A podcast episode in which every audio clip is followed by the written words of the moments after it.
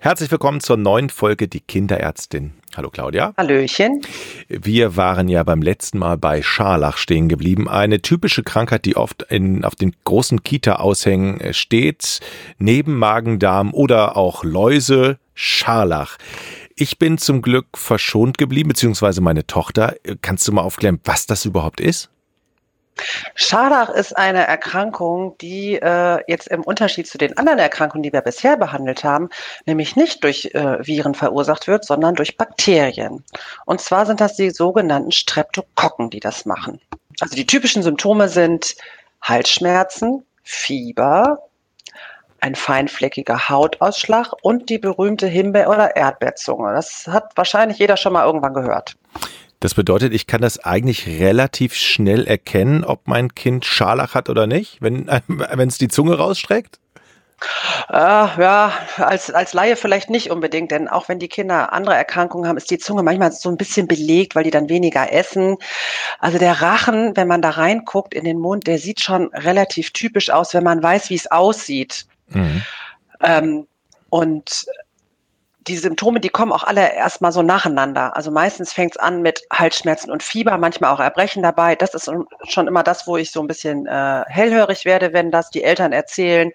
Ja, im Kindergarten, da hängt das Schild, Scharlach und mein Kind hat jetzt Halsschmerzen, Schluckbeschwerden und Fieber. Dann äh, ist der Verdacht schon mal von der Erzählung her schon mal naheliegend. Es ist ja auch so, dass manche Krankheiten sich relativ ähneln. Wie weißt du denn als Kinderärztin dann irgendwann immer, aha, alles klar, damit haben wir es jetzt zu tun? Jetzt im Fall von Scharlach. Wo unterscheidet sich der Scharlach jetzt zu, zu einer anderen Krankheit direkt?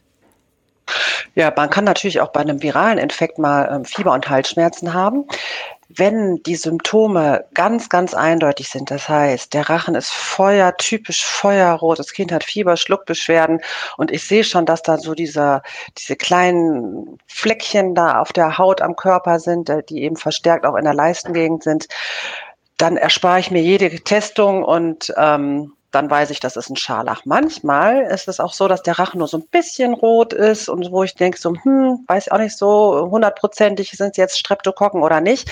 Dann gibt's äh, einen Schnelltest, den wir machen können. Was machst du dann für einen Test? Dann nehme ich so ein äh, langes Wattestäbchen, sage ich dir immer, so ein Abstrichtupfer. Ähm, da muss man einmal da hinten am Rachen ähm, entlang.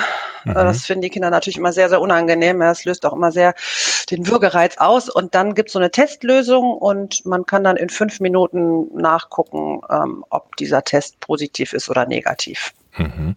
Wenn der Test jetzt positiv ist und mein Kind Scharlach hat, worauf muss ich mich da einstellen? Wie lange dauert das? Ist das schmerzhaft? Was muss ich machen?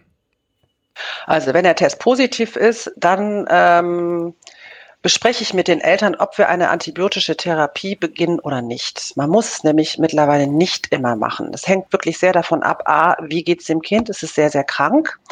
Dann würde ich schon behandeln. Oder ja, wie ticken die Eltern so? Also es gibt dann, oder, oder was, was, was steht an? Ja, wenn das kurz vor einem Wochenende ist, wo irgendwie eine wichtige Feier, eine Urlaubsreise und so weiter ansteht und das Kind soll schnell wieder gesund werden, dann besprechen wir, dass wir das antibiotisch behandeln. Wenn es dem Kind aber ganz gut geht und die Eltern damit einverstanden sind, kann man dem noch ein bisschen Zeit geben, ein, zwei Tage beobachten und darauf hoffen, dass man vielleicht kein Antibiotikum braucht, weil die Selbstheilungskräfte ähm, dann doch zur Genesung führen. Ist denn Antibiotika grundsätzlich immer so das letzte Mittel oder gibt, gibt, verschreibst du das relativ ungerne dann? Ach, was heißt ungern? Wenn es nötig ist, ist es nötig. Aber wenn es nicht nötig ist, dann muss man es ja auch nicht unbedingt machen, denn ähm, eine antibiotische Behandlung hat natürlich, alles hat Wirkung und Nebenwirkung. Ja, das tötet ja die äh, Bakterien ab, die, die ich möchte, aber natürlich auch die, die ich nicht möchte.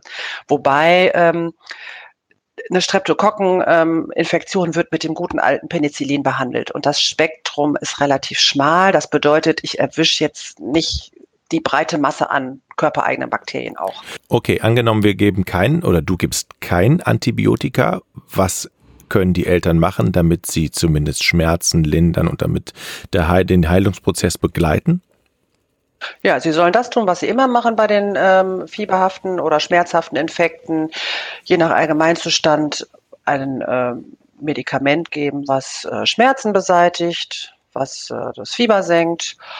Zu den Allgemeinmaßnahmen leichte Kleidung, gucken, dass es gut trinkt, dass man zur Ruhe kommt, schlafen und mhm. so weiter. Das Medikament, was du erwähnt hast, ist das dann Ibuprofen? Das würde mir als Vater sofort mhm. einfallen. So Ibosaft? Ja, genau. Ja, mit, Mittel der ersten Wahl ist Ibuprofen, denn es ist äh, schmerzlindernd, entzündungshemmend und auch fiebersenkend. Das Paracetamol ist äh, schmerzlindernd und fiebersenkend, aber nicht entzündungshemmend. Und deswegen hat es auch deswegen hat das Ibuprofen, das Paracetamol, vor einigen Jahren als Mittel der ersten Wahl in der Kinderheilkunde abgelöst. Kann ich mich als Elternteil dann auch anstecken? Ja, ähm, Anstecken kann man sich über die sogenannte Tröpfcheninfektion. Das heißt, das Kind oder derjenige, der erkrankt ist, ähm, hat es im, im, Speichel und in seinem Nasen-Rachensekret. Und bei jedem Kontakt, also entweder beim Husten oder beim Trinken aus dem gleichen Glas oder Essen von der gleichen Gabel oder sowas, kann man das ähm, übertragen. Mhm. Und kann das dann für mich gefährlich sein als Elternteil? Muss ich dann auch zum Arzt? Also richtig gefährlich im Grunde nicht. Wenn man natürlich die Symptome hat und dann auch zum Arzt geht, dann kann man das genau wie beim Kind auch mit, ne, nach Absprache mit einem Antibiotikum behandeln oder nicht. Das Schöne ist, dass nach einer antibiotischen Therapie die Kinder in der mehr, also in den meisten Fällen ziemlich rasch wieder wohlauf sind. Das funktioniert äh, ziemlich gut. Denen geht's echt nach kurzer Zeit deutlich besser. Okay, Claudi, also im, äh, zur Sicherheit dann bei Scharlach, Anzeichen für Scharlach dann doch lieber mal bei dir oder bei den Kollegen vorbeigehen und das alles abchecken lassen. Ähm, ich habe einen Wunsch für die nächste Folge. Auch das stand mhm. nämlich ab und zu mal äh, bei uns in der Kita. Kopfläuse, ein großes Thema, finde ich. Ein großes Thema um kleine Tierchen, ja. Und ganz ehrlich, diese Tierchen, die faszinieren mich ja auch irgendwie. Ich freue mich schon drauf. Ich, ich habe immer gehört, die Stofftiere müssen dann in die Tiefkühltruhe. Ob das stimmt, das gibt's in der nächsten Folge. Das klären wir dann. Danke, Claudia. tschüss. Jo, tschüss. Kinderärztin.